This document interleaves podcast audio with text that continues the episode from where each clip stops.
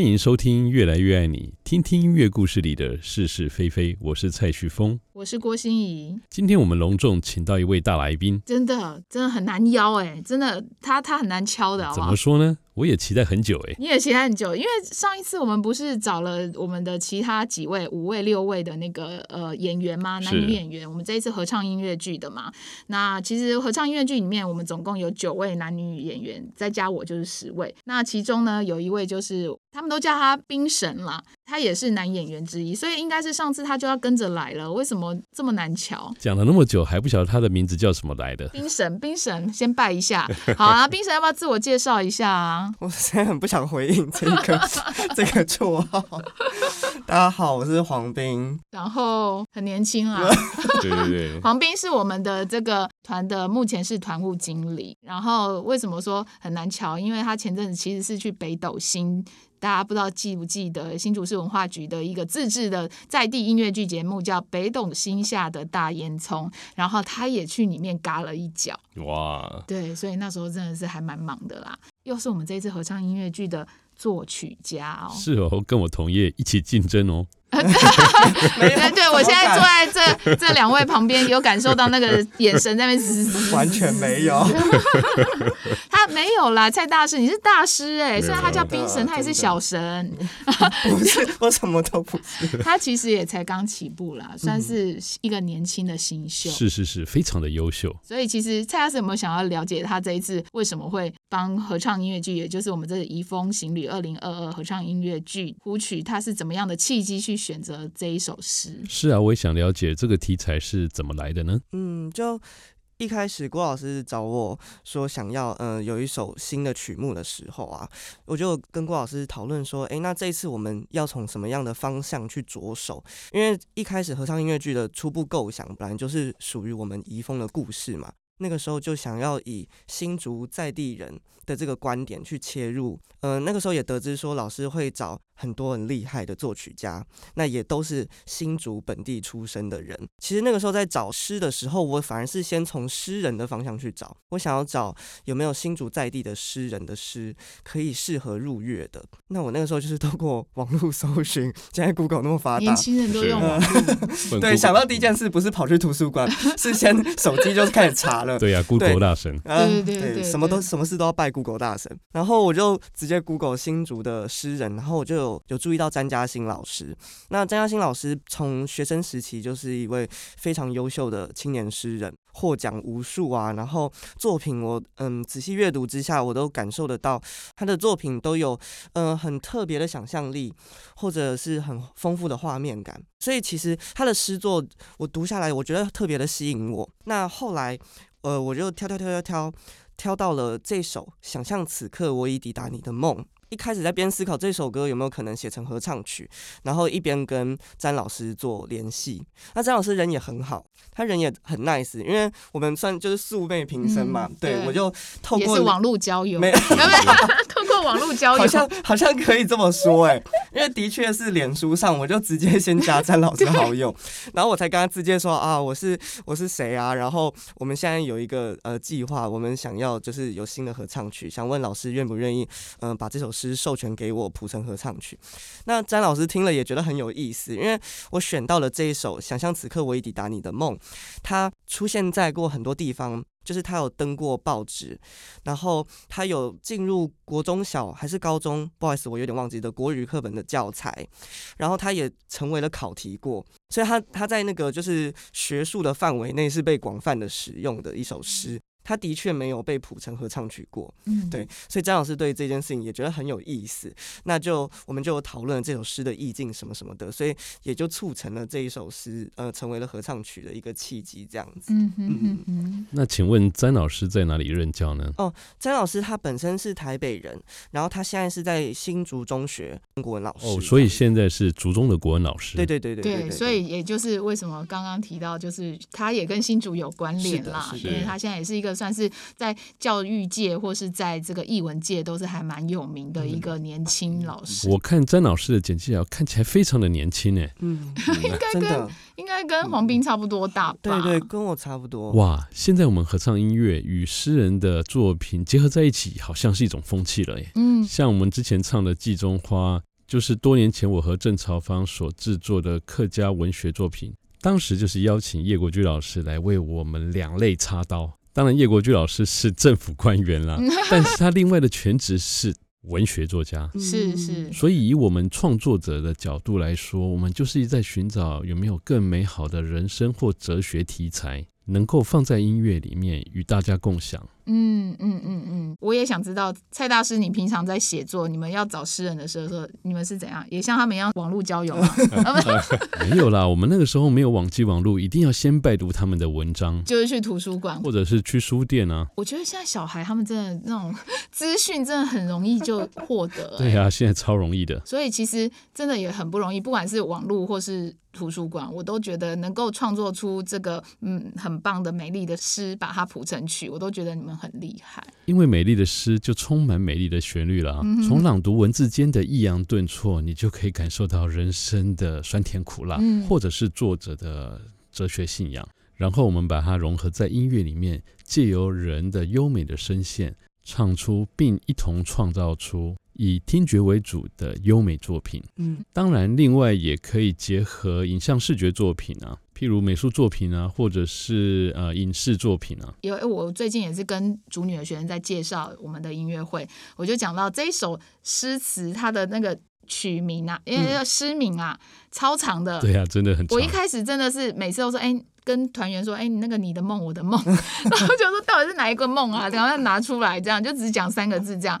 后来可是，哎、欸，当大家唱熟的时候，我觉得我最近起床哦，都会脑中就飘现，想象此刻我已抵达你的梦。是被洗脑了吗？对对，我就很很容易入 狱。所以啊，文章就是一个哲学啊，也许它并不是日常所需，但是它是我们的心灵粮食啊，嗯、可以提高我们的心灵。”或者是性灵的更高维度，所以音乐就是最好的结合，同时也是上帝给我们人类最好的礼物，就是。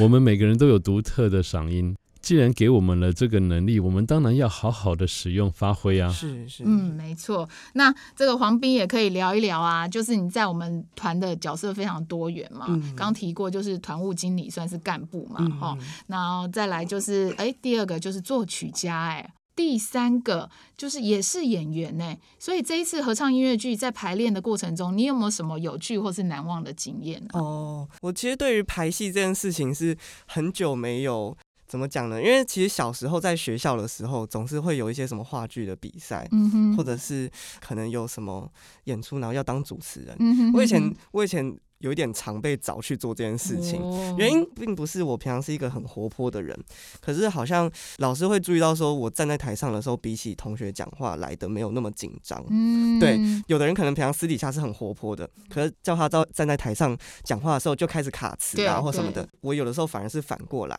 嗯，就是我平常话不多，但是我到台上的时候，我是可以就是顺顺的讲话的那种人。其实我小时候还蛮常就是接触这样子的状态，就是说站在台上讲话或演戏。或主持等等的情况，所以这次来算是说隔了很久以后，又再有一个就是演出的机会，我觉得是很有意思的。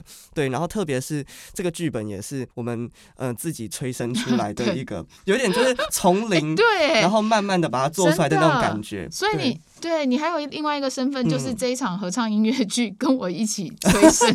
其实其实主要 idea 当然都是老师这边来的啦，然后我在旁边加油添醋。好比老师就想到某个事件，然后说，哎，对，而且他那个时候还怎样怎样怎样，加一些小细节，对，然后硬要把一些东西小题大做，真的，那那个剧本才会就是比较更好看。没有错，我常常也在研究剧本啊，这个有个专业术语啊，叫做短话长说。嗯，譬如说我们要说一个简单的故事结果啊，但是我们要用很多的事件啊去创造出。意外啊，冲突啊，纠结啊，呃，心痛不已啊，然后变成一个大故事。是，我觉得好难哦，演戏真的还蛮难的，比起唱歌。嗯，因为最近这样演戏之下，我都已经觉得我的那个喜怒哀乐已经非常的 非常够了。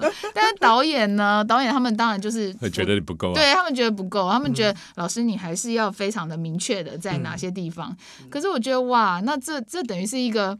又再回到过去一些比较不好经验的一个想象，因为你要生气嘛，那你必须要有一些画面出来，甚至就是过去的经验。然后呃，然后我觉得哇，难怪演员常常在演戏的过程中是无法抽离的时候，他就会变得很阴阳怪气，所以我最近阴阳怪气，大家不要怪我。不会啊，这样是本色演出啊。哦，装懂要小心哦。因为老师阴阳怪气，你的意思说本色 没有啦？老师个性本来就是找打手进来，就是走那种比较外放的路线。所以啊，演戏啊，不能让观众看得出来你在演戏啊。啊，那你记得那个，像我们有一段，就是大家吵架，对，对，因为我们男生那几个就是本来角色设定就是要个性上是。有一点小冲突，可是大家又会聚在一起，呱啦呱啦一直讲话的那种路线，对，对，所以我们有一段的有一段的桥段，就是我们会一直互相吵一件事情，对，然后最后惹到老师生气，对，对，就是有这个部分。然后，然后我们每次在演的时候啊，最一开始的时候，因为剧本上的台词并没有那么多，然后我们讲完之后发现，嗯，堆叠不到那个情绪，然后老师这样子进来又叫我们不要吵，我们刚才其实也不吵，哎，想说好像接不太起来，所以我们我们自己就很爱加。加戏，对，就一直加加加，加到那个真的演到现场，真的吵到一个不行。然后老师，结果反而老师就进不来了，因为老师在旁边已经笑到 笑到已经不知道怎么接话了。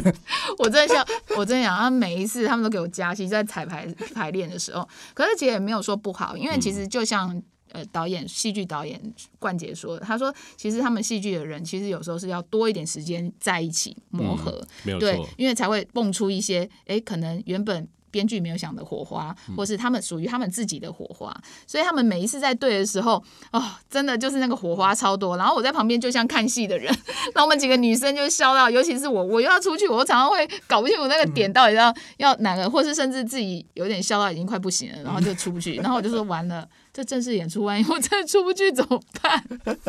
然后他们已经想好备案了啦。有有有，对，所以团员们也不用太担心。所以是有个重要台词提示吗？嗯，对。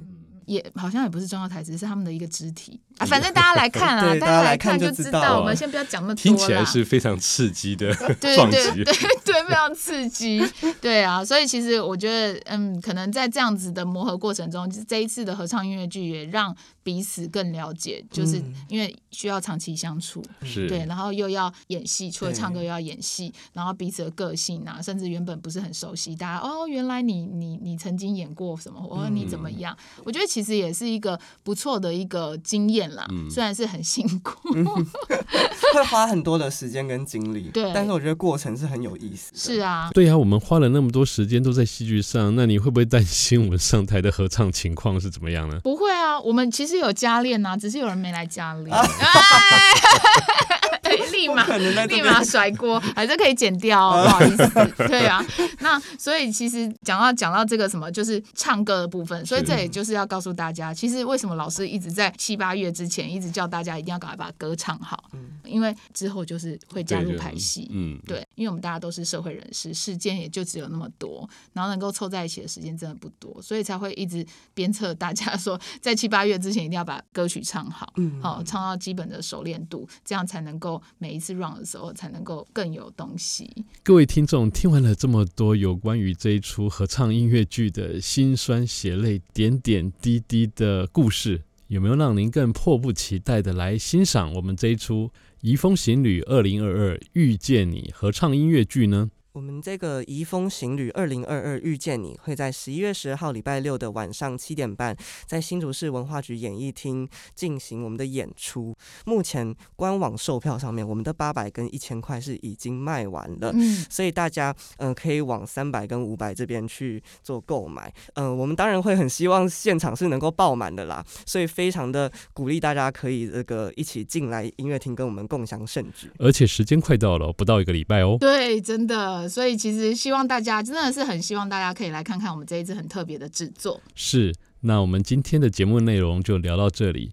喜欢我们节目内容的听众朋友们，请继续在各大 Podcast 平台或者是 YouTube 收听、订阅或者是分享。每周三晚上我们都会更新哦，大家可以上我们的怡丰女生斜线室内合唱团 FB 的粉丝页关注我们。越来越爱你，也让音乐更爱你。拜拜。拜拜。